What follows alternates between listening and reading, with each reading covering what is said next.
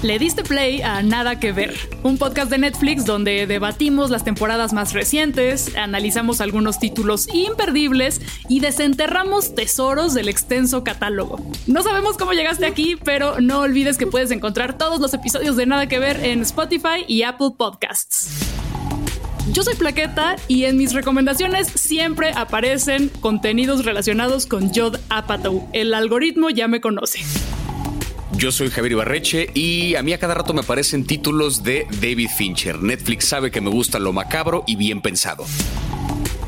Aquí los saluda Luis Iglesias Arvide y mis notificaciones siempre me están avisando cuando hay nuevos contenidos de Mike Flanagan, el único, el inigualable admirador de Stephen King, de Shirley Jackson y del mero susto.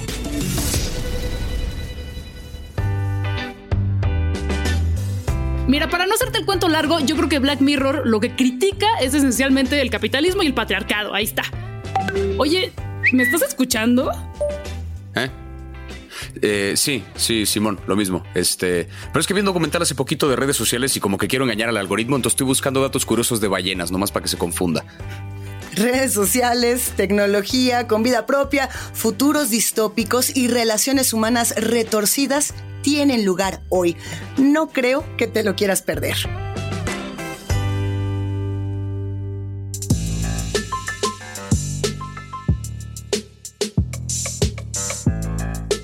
Bienvenidos, bienvenidas, bienvenides a este episodio en el que vamos a ponernos un poquito serios, pero no tanto, para hablar de algo de lo que no podemos escapar, la tecnología. Hay series que utilizan la tecnología como disparador y nos llevan a futuros distópicos para mostrarnos problemáticas que nos deberían importar ahora mismo. Y también documentales sobre lo peligroso de sumergirse en la tecnología y pensar que todo está hecho no más para nosotros. Si hablamos de la relación entre ser humano y tecnología, por ejemplo, no podemos evitar hablar, por supuesto, de Black Mirror. ¿Qué onda con Black Mirror y con estas temporadas que siguen absolutamente vigentes, perro? Black Mirror, creo que desde que desde que salieron estos primeros capítulos, cuando era una serie como medio de culto, no antes de que llegara a Netflix, ya se había convertido en un fenómeno porque desde el propio título ya describía muy bien de qué trataba esta serie, ¿no? El título Black Mirror no solamente implica un espejo, digamos, que nos muestran como sociedad para, mira, date cuenta de lo que está haciendo con la tecnología, sino que también es un espejo negro porque alude precisamente al espejo negro que tenemos en la pantalla de nuestros bonitos teléfonos que en este momento nos están escuchando. Y la serie justamente habla de todas estas eh, como eh, de todos estos usos peligrosos que puede tener la tecnología, pero no peligrosos en el sentido de un apocalipsis tecnológico ni de un futuro donde las máquinas se apoderan de todo, más bien de un futuro en el que la sociedad de pronto está tan aislada a partir de la tecnología que, que, ya se descompuso la dinámica de todo. A mí lo que me gusta de esta serie es que agarra una premisa casi de ciencia ficción, no de una tecnología que ahorita todavía no es tan cercana, pero cada vez lo es más ¿no? Un uso muy extremo de redes sociales, alguna cuestión que nos permita grabar, que nos permita realidad virtual, alguna premisa ahí tecnológica casi de ciencia ficción, pero revisa las consecuencias que tiene eso en el comportamiento humano y en las dinámicas entre personas. No a nivel macro, sino a nivel micro, a nivel de lo que le pasa a un tipo que tiene una relación con una persona. Y eso es fascinante, porque vemos ejemplos de cómo suceden las cosas en la realidad que sí estamos viviendo ahorita, que tiene que ver con el uso extremo de las redes y de todo esto. La manera de entrarle a esta serie es muy sabrosa porque no está seriada la puedes ir viendo como tú quieras, en el orden que tú quieras. Y recuerda un poco a The Twilight Zone, eh, y no es casualidad, los creadores medios se inspiraron en este formato de historias unitarias que tienen su principio y su final, aunque por ahí sí hay guiños en los capítulos, eh, sobre todo en la, última temporada, a temporadas anteriores, hay para los muy fans. Em, lo que me gusta de esta serie es que justo no es apocalíptica, no es, no intenta ser eh, disciplinaria, ni darnos una lección, ni advertirnos, mi hijo ya deja ese teléfono porque esto te va a pasar.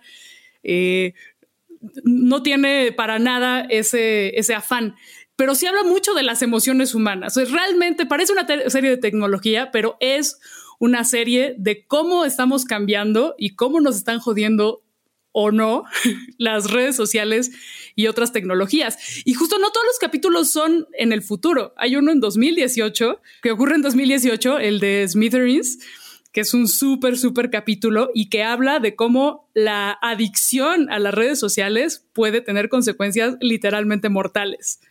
Ahora sí, que vámonos por partes, como diría mi amigo Jack, y pensemos en esto que están planteando, querida Plaqueta, querido Javier, utopías y distopías, y particularmente hablando del tema del día de hoy, que son las redes sociodigitales, que hay que diferenciar. Redes sociales son las que tenemos nosotros así, cara a cara, el face to face, y las redes sociodigitales son las que están en el teléfono, en la computadora, en, en la nube, por así decirlo, ¿no? Eh, Ah, ya sé, ya sé, yo soy la ñoña que dice redes sociodigitales, lo sé, lo sé. Pero pensando en ello, hay muchos episodios de Black Mirror que plantean estas utopías y distopías de una manera fascinante. Y uno de esos episodios es The Entire History of You, que además es de la primera temporada y que parte de lo que plantea es que nosotros podríamos grabar con nuestros propios ojos toda nuestra vida, que es un poco el registro que ya estamos realizando en algunas plataformas digitales, como puede ser Facebook, como puede ser Instagram, como pueden ser muchas otras, ¿no? Y que ahora que nos quedamos sin ellas en estos últimos días de, 2021, pues también nos están planteando el, el qué somos nosotros sin eso que estamos documentando, sin ese reflejo, a quién le estamos dando la información, a qué empresa privada se la queremos regalar, ¿no? Pero un poco eso es lo que plantea este episodio, que es de los primeritos y yo me atrevería a decir de los más bellos y de los más duros. ¿Cómo ven? De acuerdo. A mí en este episodio em, plantean que todo mundo tiene insertado en el cerebro un mecanismo que les permite grabar el 100% de lo que están viendo, ¿no? Incluso plantean que los niños desde que nacen les ponen un mecanismo similar para que los papás puedan monitorear su actividad. Cuando llegas al aeropuerto te revisan a quién viste durante las últimas 48 horas para ver que no hubieras entrado en contacto con alguien peligroso. Es un mundo donde todo lo que vives está completamente controlado y monitoreado. Pero no se va a las consecuencias extremas de qué pasa a nivel social con esto, se va a la relación de una pareja. Un tipo que empieza a sospechar que su esposa le ha sido infiel o que quizá le gusta a un colega suyo, un viejo amigo de hace muchos años, y el tipo empieza a revisar cada detalle, cada momento de una escena en la que estuvieron todos involucrados, como para ver si hubo por ahí algún gesto, algún momento donde ella revelara que este tipo le gustaba. Un poco nos ponemos a pensar, la ventaja que ofrece esto de poder grabar todo todo el tiempo es que hay cosas que no se quedan en, en la duda, ¿no? Va a una entrevista de trabajo y sabe perfectamente el momento en el que le dijeron que lo rechazaron sin decirle que lo rechazaron. Pero por otro lado, estos momentos que podríamos dejar al misterio, que podríamos perder en un recuerdo que se empieza a borrar, ya no existen. Entonces el tipo es capaz de obsesionarse con cada detalle de una cena que acaba de vivir ayer con tal de demostrar que su esposa le es infiel. Entonces nos habla de la obsesión de alguien que como tiene este recurso a la mano, se fija en cada momento de cada interacción que ha tenido para tratar de demostrar una teoría, que hasta ahorita es solo eso, una teoría, no parte completamente de una sospecha. Es eso, la obsesión con esta herramienta que hoy en día tenemos algo muy parecido. Y creo que habla de la dependencia a la tecnología que hemos desarrollado para narrar nuestras propias vidas. La otra vez que se cayeron las redes sociales y que se cayeron por muchas horas y que estaba esta especulación de que no iban a regresar nunca, para mí, para muchas personas que conozco, fue así de, güey, pues ya se borraron 10, 13 años de mi vida porque solo tengo mis fotografías ahí, no tengo respaldos. Entonces, eventos importantes, relaciones completas, episodios enormes de mi vida, ya no hay registro y ya no confío en mi memoria. Necesito las plataformas digitales. Entonces, amigues, vayan a imprimir las fotos, como nos decían nuestras mamás. No hay que confiar en, no hay que confiar en la nube, no hay que confiar en los discos duros. Y bueno, por otro lado, el rastro que vamos dejando. Ese rastro está ahí. Y que las redes sepan más que nosotros mismos, de nosotros mismos, está muy rudo. Y que, y esto también me recuerda una vez más al episodio de Smithereens, donde hay un encuentro con la policía y con esta empresa privada que pues es como una, eh, pues, una especie de parodia, bueno, de una, una, una empresa ficticia basada en redes como Facebook y como Twitter en la que en, esta discusión y en esta negociación que están haciendo con la persona que está a punto de cometer un delito, al parecer, resulta que las redes tienen mucha más información para negociar con esta persona sobre quién es, cuáles son sus motivos y cuáles son sus debilidades emocionales. Uf, y ahí están. Ahí están, y eso vamos a hablar un poquito más adelante. Y justamente ahí están. Este, estos dos episodios, tanto Smithereens como The Entire History of You, hacen un retrato también de la necesidad de una suerte de memoria y de verdad colectiva. Cuando nosotros pensamos que nuestra verdad es la única porque el algoritmo solo nos está dando a cada uno de nosotros nuestra propia historia, nuestra propia verdad, nos estamos perdiendo de la otra parte, ¿no? Y es bastante orwelliano y tiene mucho de Kant y también por ahí inclusive se asoman estos mecanismos de control ¿no? Eh, y, y, yo me quedo pensando en ello, en cómo toda esta propia estética va atravesando por distintos episodios. Smithereens, por ejemplo, podría ser tan, fácil la misma compañía que diseña eh, el ojo con el que puedes grabar toda tu memoria, como puede ser en, esta propia imaginería, en el universo de Black Mirror, e, el, aparato, la aplicación que define la vida de todas las mujeres y los hombres en Nosedive, que es un episodio en el que justamente vivimos a partir del like y tenemos esta suerte de score, de, de calificación social que nos determina y nos da acceso o nos restringe a otras cosas. Si tenemos por arriba de cuatro, nos va muy chido. Si tenemos por abajo de dos, ya nos vamos sintiendo los marginados sociales. ¿Qué piensan de este episodio que sin duda es uno de los grandes emblemas de toda la serie? Sí, incluso creo que se ha convertido en el episodio más icónico de Black Mirror porque resuena mucho con, con nuestra vida, pero es una versión muy exacerbada de lo que hacemos. Estamos tan acostumbrados a medir nuestra popularidad en la cantidad de likes que recibimos en diferentes plataformas, a que la gente califique constantemente nuestras interacciones. Digo, empezó con Uber, donde calificas a tu conductor, pero el conductor ya también te califica a ti. ¿Cuál es el límite de esto? ¿No? ¿En qué momento es un terminando el podcast les voy a calificar a ustedes dos así de hoy me cayeron bien o no? Y eso va a afectar el a qué tienen acceso, el si pueden entrar o no a un restaurante es de verdad un escenario casi apocalíptico, pero la gente está tan acostumbrada a ese escenario porque ha crecido poco a poco que no se ve como algo apocalíptico. Que aquí un pequeño paréntesis con este episodio que me parece muy interesante. La dinámica es que todo mundo califica todas sus interacciones. Tú compras un café y calificas al que te vendió y el que te vendió te califica a ti con estrellitas. En Community, años antes de que este capítulo saliera, hay un episodio donde una, una empresa que está fabricando un prototipo de aplicación que funciona exactamente igual llega a la Universidad de Greendale a probar este mismo mecanismo y en cosa de cinco días se convierte en una cosa ya tipo Mad Max, donde existe una jerarquía de gente que tiene cinco estrellas, la gente con dos estrellas o menos viven en la calle casi casi, se arma como toda una nueva jerarquía de las cosas a partir de la calificación que tienen. Es exactamente la misma trama que este episodio, pero Community lo hizo tiempo antes. Aquí un pequeño shout out a Community porque joya de serie. Pero sí, este capítulo es muy brillante justo por eso, porque nos habla del peligro al que puede llegar la obsesión por la aprobación de la gente. ¿En qué momento dejamos de vivir nuestras vidas para nosotros y empezamos a vivirlas por lo que la gente percibe de nosotros? Güey, mi calificación de Uber sí está medio chafa. Yo digo que es por borracha y por, por feminista y por metalera. ¿Gusta escuchar algo? Sí, a ver, préstame el USB y órale ahí tu, tu Cannibal Corpse. Vaya, cero estrellas. Bueno, ay, no. ¿Y qué tal? ¿Se acuerdan de Cloud? Les tocó esta mamada que era Cloud, que era una madre que realmente medía el número de tu influencia en general en redes sociales y cuando ibas a pedir trabajo te preguntaban cuál era tu cloud y ahí estabas intentando interactuar con cuentas grandes igual que en esta serie, que esta chava para eh, poder vivir en una casa muy lujosa le piden tener cierta calificación porque es exclusivo para influencers o lo que hoy llamar, ahorita llamaríamos como para influencers entonces intenta relacionarse con estas personas, eh, pero pues, al final todo sale mal, no les vamos a spoilerar más del episodio. Ahora bien, no es casualidad que en este episodio las personas que tienen las más altas calificaciones son blancas. Así es. Y son quienes están en puestos de poder y en puestos de tomas de decisiones. Cualquier parecido con la realidad es mera coincidencia o no. Y otra cosa muy importante a analizar de este episodio es el género. Eh, ¿Por qué la protagonista tiene esta ansiedad y esta necesidad tan exacerbada de agradarle a lesotres? Pues esto es algo que nos enseñan a las mujeres y que al parecer en este futuro distópico sigue ocurriendo.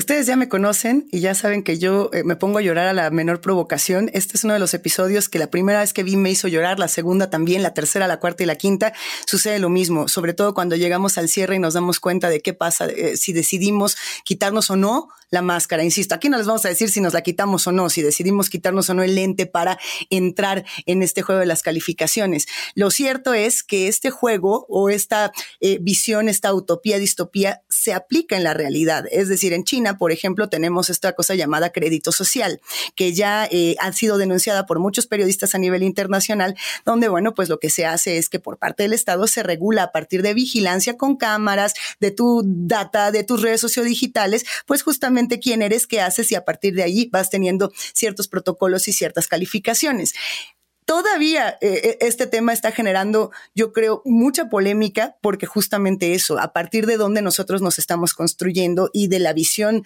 de quién, que ese es parte del planteamiento de este episodio que a mí me parece una joya imperdible. Pero así como tenemos el premio que podría ser la estrellita, el like, el ay, qué bonito te ves, ahí júntate con nosotros porque así vas a tener más estrellitas. También tenemos el castigo.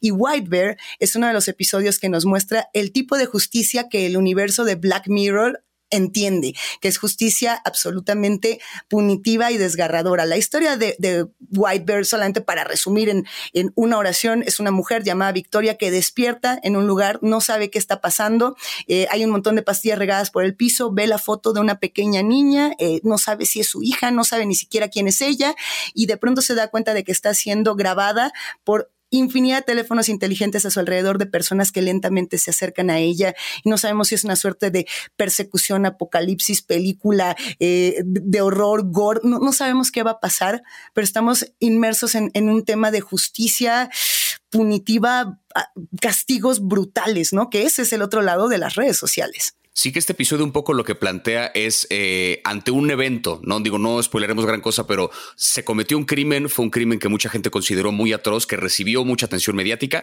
y el castigo que recibe el perpetrador de este crimen es formar parte de una especie de museo de la justicia que le llaman, donde no solamente le están castigando constantemente, sino que uno como público puede participar de ese castigo y pagas un boleto para formar parte de la condena que esta persona cumple todos los días. Yo me acuerdo que este capítulo, eh, cuando yo daba clases, se lo ponía a mis alumnos de prepa, justo para armar el debate de esta persona, ¿se merece el castigo o no se merece el castigo? Y era muy sorprendente ver lo dividida que resultaba la opinión, porque había gente que decía, es que esto no tiene ningún sentido, porque ¿para qué le están castigando a esta persona si ni siquiera termina de recordar por qué la castigan, si ni siquiera, o sea, si tiene que volver a vivir una condena, no está realmente funcionando como para corregir el comportamiento del criminal ni para reinsertarlo en la sociedad, es simplemente venganza. Y por otro lado había gente que decía, sí, pero lo que hizo fue muy grave. Si a mí me pasara lo que le pasó a las víctimas, yo también quisiera que esta persona la castigaran así. Entonces, esas son las dos caras de la moneda. Y creo que en las redes sociales se ve mucho el cómo estamos dispuestos a castigar hasta las últimas consecuencias a una persona y lanzamos ante la mínima provocación un ojalá se muera y unas cosas horribles que se dicen, precisamente porque no tenemos la otra cara, ¿no? Porque no podemos ver lo que a esa persona le está pasando, no podemos ver lo que está sintiendo. La falta de empatía que supone este anonimato de las redes sociales se ha vuelto muy peligroso. Cuando la intención original era conectar gente y poder conectar con un montón de extraños, ahora resulta que nos da la posibilidad de castigar a un montón de extraños sin sufrir ninguna consecuencia y sin sentirme mal de que la otra persona se está sintiendo mal. Este episodio también nos habla de la privatización de la justicia, de cómo cuando ahí mete su cuchara el capitalismo y los estados dejan de tener el control sobre buena o mala su sistema de justicia. Eh, y otra de la justicia como espectáculo, cómo eh, en, situaciones como esta o en las cancelaciones de redes sociales tenemos la ilusión de que nosotros estamos haciendo justicia y que estamos participando en este proyecto de crear un mundo mejor. Pero ahí la pregunta es, ¿nos sirve realmente hacerle pasar un rato de mierda o una vida de mierda a la persona que cometió esta falta? ¿Le sirve a la víctima? ¿Qué quiere la víctima? Tendríamos que empezar a hacernos esas, esas preguntas. Eh, y pues claro que este episodio está, perdón, y claro que este episodio está relacionado con Hated in the Nation, que nos habla de estos mal llamados linchamientos masivos en redes, pero que yo como persona que ya fue cancelada en el Internet, les puedo decir que está bien culero. No lo intenten en casa. creo, que, creo que todos hemos experimentado esa violencia en redes sociodigitales. Es muy duro cuando nos enfrentamos a ello. Puede ser con eh, la cámara que te está grabando y que te está vigilando, como puede ser con el hashtag, ¿no? Con Hater in the Nation, que es un episodio brutal, que también está recomendadísimo por acá. Para hablar también de cómo funcionan estos algoritmos y para hablar justo de qué es lo que pasa con esta bellísima vuelta de tuerca, vamos a hacer un salto desde White Bear hasta Hang the DJ, como esta canción de Morrissey este es un episodio a mí me encanta, se me hace feliz, romántico, es todo lo que yo necesitaba ver en, en Black Mirror para decir, pues en una de esas también hay utopías en las redes sociodigitales. Lo que nos está mostrando este episodio tal cual es una pareja que tiene que ir experimentando eh, rompimientos, amores con cierto tiempo definido por una aplicación que te está juntando con tu pareja ideal. hasta que pues hay unos que se enamoran y se salen del sistema. Básicamente eso es, pero, pero, pero, pero el punto no es ese, sino que estamos viviendo la realidad de cómo sería un algoritmo si estuviera vivo. Es una maravilla. Es una locura porque en teoría lo que hacen en este capítulo es que hay una versión de tu conciencia dentro de una aplicación, dentro de un algoritmo, a la que ponen a interactuar con una versión igual sintetizada artificial de la conciencia de alguien más para ver si son compatibles. Entonces te someten a una bola de escenarios donde a ver si son compatibles aquí, a ver si son compatibles acá. Hacen miles y miles y miles de pruebas para al final arrojar un porcentaje de, sí, resulta que son noventa y tantos por ciento compatibles. Y luego entonces te das cuenta de que en la realidad, donde tu conciencia real existe, pueden perfectamente juntarse, una especie de Tinder ultra evolucionado, lo que plantean en, esta, en este episodio, que suena muy interesante, pero también ahí te pones a pensar, estas microconciencias que viven dentro de este algoritmo, de repente la pasan muy mal. De repente lo someten a un escenario que es bastante devastador y es donde ¿Qué tan ético es esto de poder hacer una copia de tu conciencia y someterla a sufrir dentro de un sistema? Por mucho que sea artificial, pues es una conciencia que cree estar viva, ¿no? O sea, esta cosa de si, si la vida la cree yo, puedo hacerle lo que quiera, pues no lo sé. No lo sé. En ese sentido está como complicado el debate. Y esta parece que es el regreso de los matrimonios arreglados. Mira, esto es lo que te conviene, esto es lo que le conviene a las familias, así que pues vas y, y que nos hace cuestionarnos qué tanta agencia tenemos realmente dentro de, sí, el amor romántico. Pero ¿saben qué? Estos episodios nos hacen creer en el amor romántico otra vez. Está bien, se vale de vez en cuando, porque qué bonito y qué bonitos personajes sí son bonitos, la verdad. Yo, yo sé que sí hay una parte en la que estos personajes están inmersos en ese sistema. De hecho, vemos a una pareja tal cual, que son los creadores de esta aplicación, que dicen, ay, mira, a nosotros nos fue maravillosamente. Chequen, den clic, miren qué felices estamos. Esa escena se replica, y vamos a hacer el salto, ahora sí, vamos a saltar de Black Mirror, esta escena se replica en otra serie de la que vamos a hablar el día de hoy, terminando ya con su Black Mirror, que esto es lo que le llamarían en mis tierras el culebrón el romanticismo desbordado, échele chispitas, échele caramelo y échele un poquito de dorama a esto que se llama Love Alarm. Dos temporadas de Love Alarm que han causado revuelo internacional. Qué cosa. ¿Ustedes cómo vieron? ¿Qué les parecieron? A mí la premisa de Love Alarm me pareció bastante fascinante. Una por este paralelo que tiene con Black Mirror y otra porque resuena con mucho de nuestra realidad, que es nos cuesta ya tanto trabajo expresar emociones de verdad. Estamos tan acostumbrados a interactuar a través de una pantalla que de pronto nos es difícil acercarnos a una persona y verle a la cara y decirle cosas de a de veras que en este, en este mundo justamente lo que hacen es evitar ese filtro, ¿no? La idea de Love Alarm es que existe una aplicación donde cuando tú estás cerca de una persona que te gusta, tu alarma vibra. O sea, literalmente es una alarma del amor que te dice, hey, estás cerca de alguien que te gusta. Y si se gustan mutuamente, resulta que hay como una especie de match que la misma aplicación está dictando y entonces te ahorras el decirle a una persona que te, que te gusta, te ahorras el decirle que si quiere salir contigo, la otra persona se ahorra lo mismo. Hay una aplicación que les dice, hey, ustedes dos van juntos, fantástico. Y la gente se junta y aparentemente tiene como un buen porcentaje de, de efectividad. Esa premisa me pareció muy interesante porque creo que resuena mucho con la realidad que estamos viviendo, que es prefiero que un aparato me diga lo que estoy sintiendo a yo tener que someterme a este doloroso proceso de decirle alguien, eh, me gustas y quieres salir conmigo, que es horrible, ¿no? Eso es lo que, eso es lo que funciona de la serie. Sí siento que cae de pronto en el, en el cliché, digamos, ya en las, en las consecuencias y en el desarrollo de estas relaciones que hay entre personas, ¿no? En ese sentido, ahora sí que el, el drama no es tanto, tanto para mí, pero la premisa creo que es muy interesante. Yo tengo muchas dudas con el funcionamiento de esta aplicación. Sí, en efecto, es un paro para las personas que tenemos ansiedad social. En ese caso, posiblemente sí hubiera usado Love Alarm en la prepa. Pero por otro, o sea, ¿por qué no puedes desactivar bien las notificaciones? Tiene que venir el creador de la aplicación a ponerte un escudo y luego no se lo puedes quitar. Ay, no, me da mucha ansiedad. Eso me da más ansiedad que ir a decirle a un güey, oye, ¿sabes qué? Pues ¿qué onda? Unos, unos becerros. Eh, y por otro, nos muestra que los fuckboys y los softboys son horribles online y offline. No soporto a los galanes, odio a Sunho, es un stalker. ¿Qué es eso de, ay, bésame? Y luego, ay, sí, me meto a tu salón de clases para ver qué... ¡Ay, no! Y a Hye Young, todo pasguato, todo ahí el nice guy. Ay, no, no, no, no puedo. no puedo, no puedo. Esta cosa de te quiero conquistar a la antigüita. Ay, no. Jojo, date cuenta, amiga.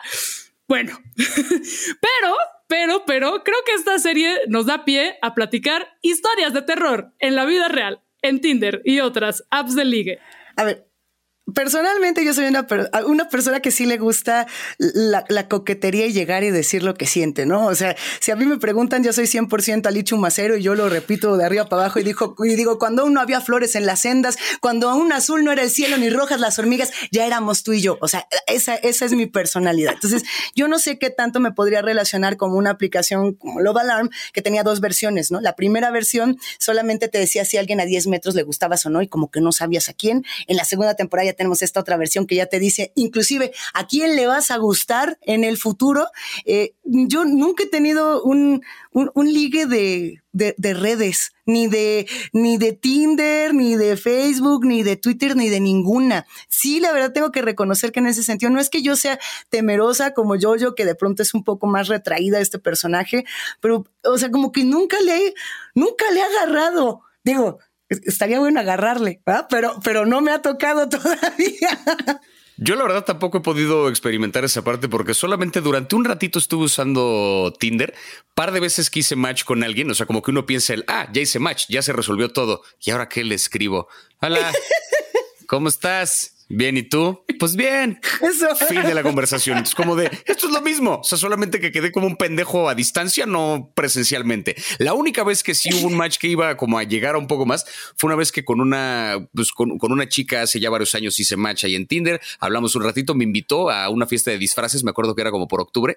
Y este, fui a casa de un amigo antes de esto y ya estaba yo listo para ir a la fiesta de disfraces, pero mi amigo empezó a poner películas de Rocky. Entonces preferí quedarme en su casa a ver un maratón de Rocky que ir a esta fiesta y ni modo. O sea, mi, mi, adicción a la televisión ganó. Entonces ya no fui y después de eso borré Tinder porque dije esto es un despropósito. Ya para qué estoy aquí. A ver, Plaqueta, ¿cuál te tocó a ti? Yo sí he tenido ligas desde Mirk, desde ICQ, de Twitter, pero ya esta nueva etapa de apps de ligue como tal no me ha tocado. Pero a mis amigas sí. Entonces a una amiga le pasó que salió con un güey de Tinder, fueron al cine eh, a la hora de pagar, ella no llevaba cambio, así que él pagó, ella le dijo, bueno, yo pago el café. Por logística, fueron a un mini super a comprar el café y en el mini super el güey empezó a agarrar cosas para su casa, que su lata de atún, que su botella de aceite, un kilo de frijoles, un jabón, eh, el antiácido y ya, y lleva a la caja y pues bueno, tú pagas, te tocaba pagar a ti. Y mi amiga así de, güey, ¿qué? Entonces ya le pagó su súper. No puede ser. Para colmo, en el cine fueron a ver el resplandor y el güey de yo me sé todos los diálogos. Y entonces oh dijo todos los diálogos y tarareaba la música.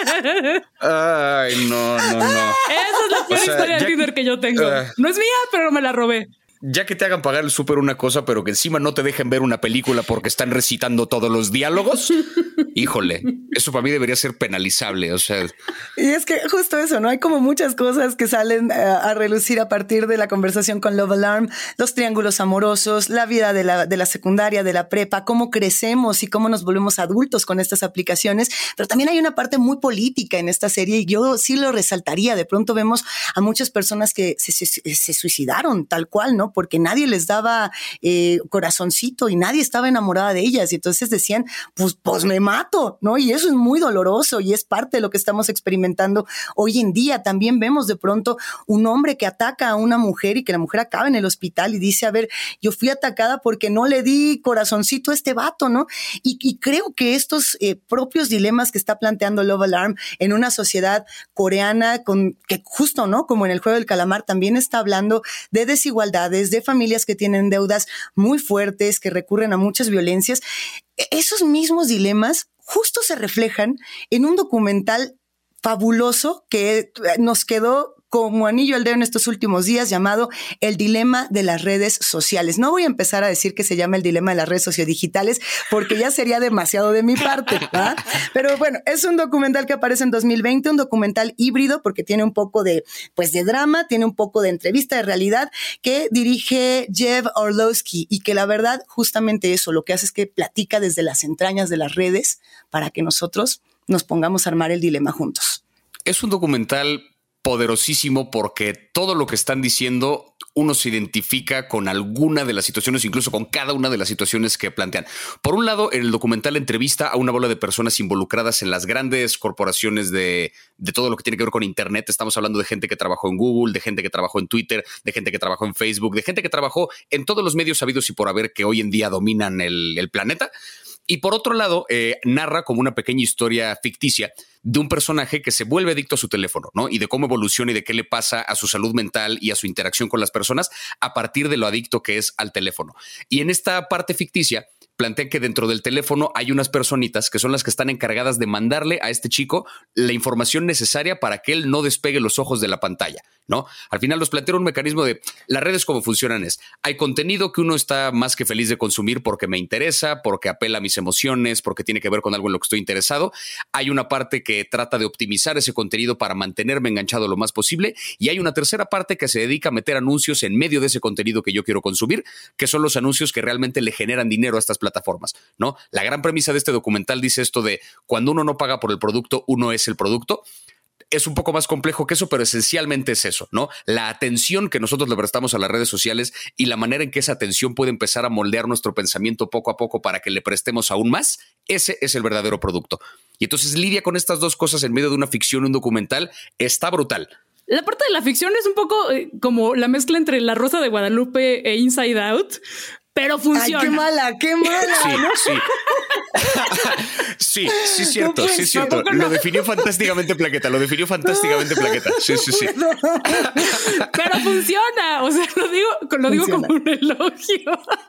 No, de verdad funciona porque, a ver, todos conocemos a un chavito, a una persona que en un momento de vulnerabilidad cae en este uso altamente problemático de las redes. Y además de su historia está la de su hermana, que es una chavita más chiquita como de secundaria y que su autoestima está por los suelos por culpa de la idealización de las vidas que vemos en Instagram, eh, no solamente del físico, sino del estilo de vida, del consumo. Y es una gran paradoja porque eh, en redes, por un lado, tenemos un movimiento body positive y en contra de la gordofobia y a favor de la diversidad corporal muy fuerte, pero que no es capaz de competir contra estas imágenes que además vienen filtradas literalmente con filtros que embellecen como ningún Photoshop lo ha logrado a lo largo de la historia. Y en, la historia de estos dos chavites vemos cómo las redes no se tratan de algo racional, porque esta crítica de no, pues es que tienes que ser más inteligente y tienes que, eh, tener la fuerza de voluntad para no caer en estas cosas. Y es como, güey, no se puede, porque por un lado nos llegan por el lado emocional. Y por eso vemos a la gente no solamente consumiendo fake news, sino que por este afán de pertenencia, entrándole a sectas o entrándole a teorías de la conspiración como QAnon o los antivacunas o los terraplanistas. Eh, y, por el otro, eh, pues con casos de ansiedad y depresión como nunca habíamos visto antes.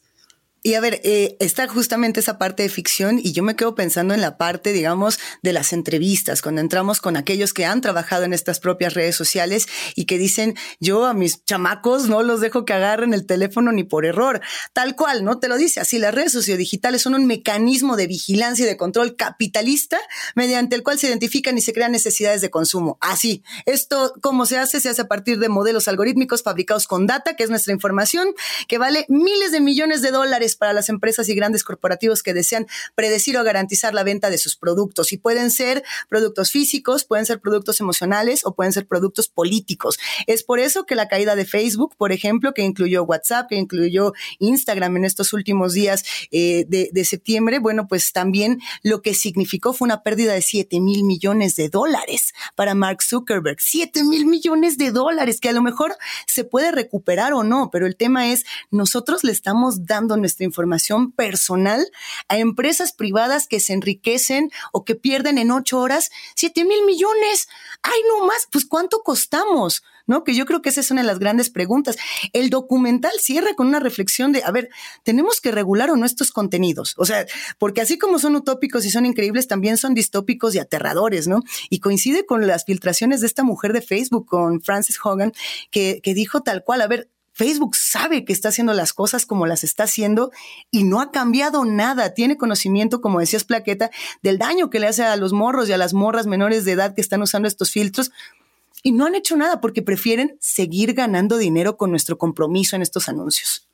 Sí, que aparte, ante este debate de si, si habría que regular estas plataformas y cómo se podrían regular, ponían un paralelo interesante que es eh, los sábados en la mañana, por ejemplo, en la televisión, pues es el horario de las caricaturas, ¿no? El horario de la programación para niños. Entonces, hay una serie de leyes de qué productos se pueden eh, promocionar y de qué tipo de publicidad puedes poner en los anuncios de esos programas. No puedes poner cualquier tipo de anuncios porque sabes que tu audiencia en ese momento son niños y niñas y demás de una edad mucho más, este, mucho más pequeña. ¿Cuál es el problema acá? Que en las redes no existe ese filtro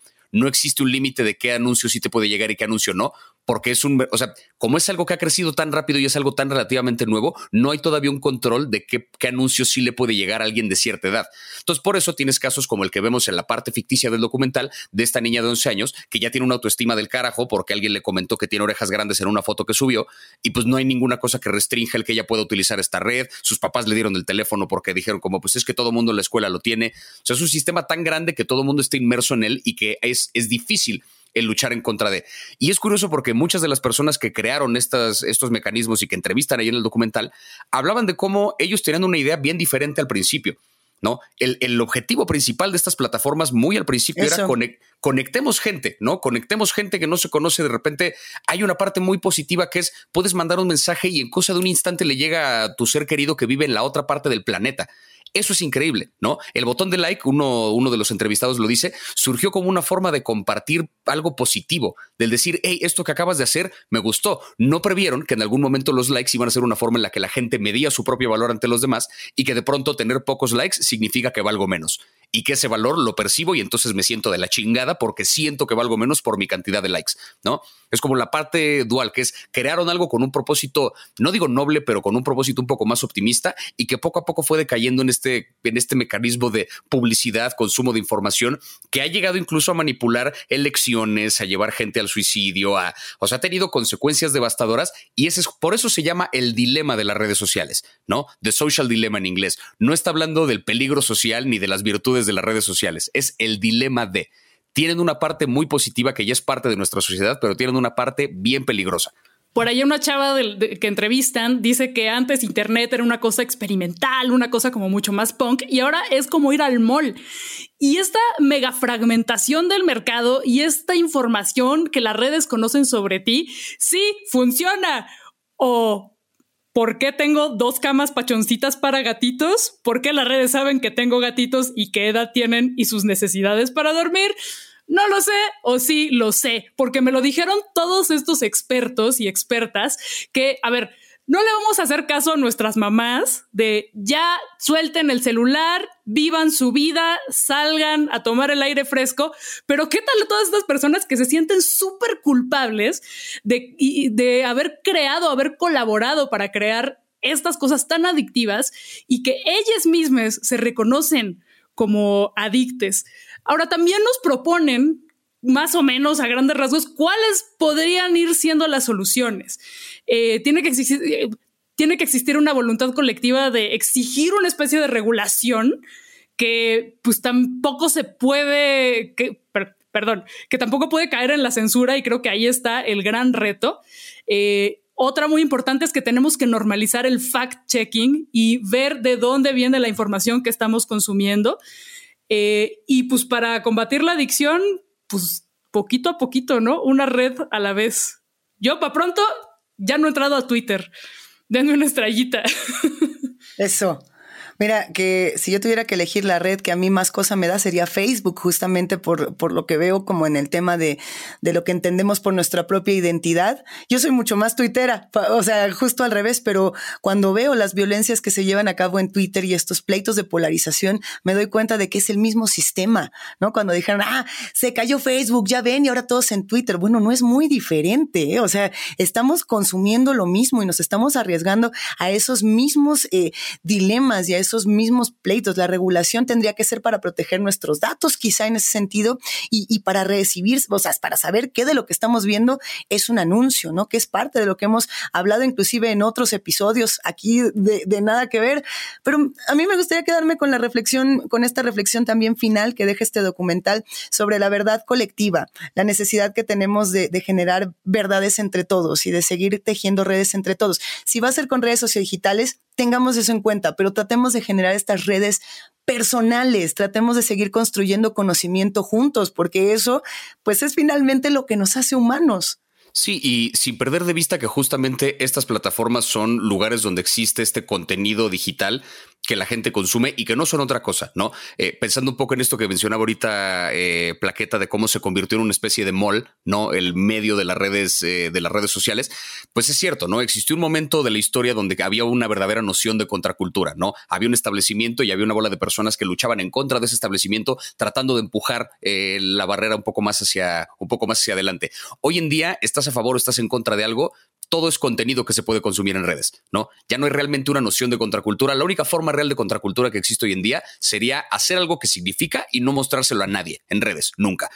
Ese sería como el único, el único acto realmente anárquico punk en el verdadero sentido de cómo empezó todo este asunto, porque por eso en el documental, en la parte ficticia, nos ponen que este chico de repente en un momento muy vulnerable se vuelve un partidario radical de un movimiento que se llama centro extremo, ¿no? Lo hacen a propósito justamente para no decir, no se clava con la izquierda ni con la derecha porque no quiero espantar a la gente que va a ver el documental. Imagínense que hay un centro radical y este morro forma parte de eso, para que cualquiera reciba el mensaje de este documental. No perdamos de vista que todo esto son puros contenidos, ¿no? Que Twitter no es un espacio real, que Facebook no es un espacio real, que TikTok no es un espacio real, que son lugares donde hay contenido y que todo lo que hagamos para bien o para mal, si lo convertimos en contenido, solo es eso. Dicho eso, a mí me encanta TikTok. Me hizo famoso y me dio mi carrera. Entonces, contradicciones, ¿qué le hacemos? Dice el documental que ahora vivimos la vida para mostrarla, no para disfrutarla.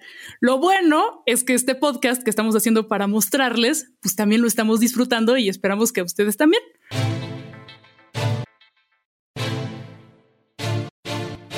Llegamos al final de este episodio que nos dejó pensando en todas estas paradojas y contradicciones y esperamos que a ti también te dejen pensando. Y esperamos no haberlos abrumado con tanta información y nos gustaría saber cuáles son sus episodios favoritos de Black Mirror, cuáles son los que más les dan miedo y cuáles son los que dirían, híjole, ojalá eso sí existiera. Y de paso, si quieren, también cuéntenos sus experiencias rarotas, bizarras en redes sociodigitales, las buenas, las malas, las feas, las peores, todas. Si llevamos un buen rato criticando las redes sociales, pero pero no duden en compartir sus descubrimientos y sus reflexiones en nuestras cuentas de Instagram. Síganos además también en Spotify, en Apple Podcast o en la app que utilicen para escucharnos. No se les olvide. Nosotras, nosotros somos el algoritmo de Plaqueta, Javier y Luisa y esto fue Nada que ver, un podcast de Netflix producido por el equipo de Posta. Gracias por escucharnos. Chao.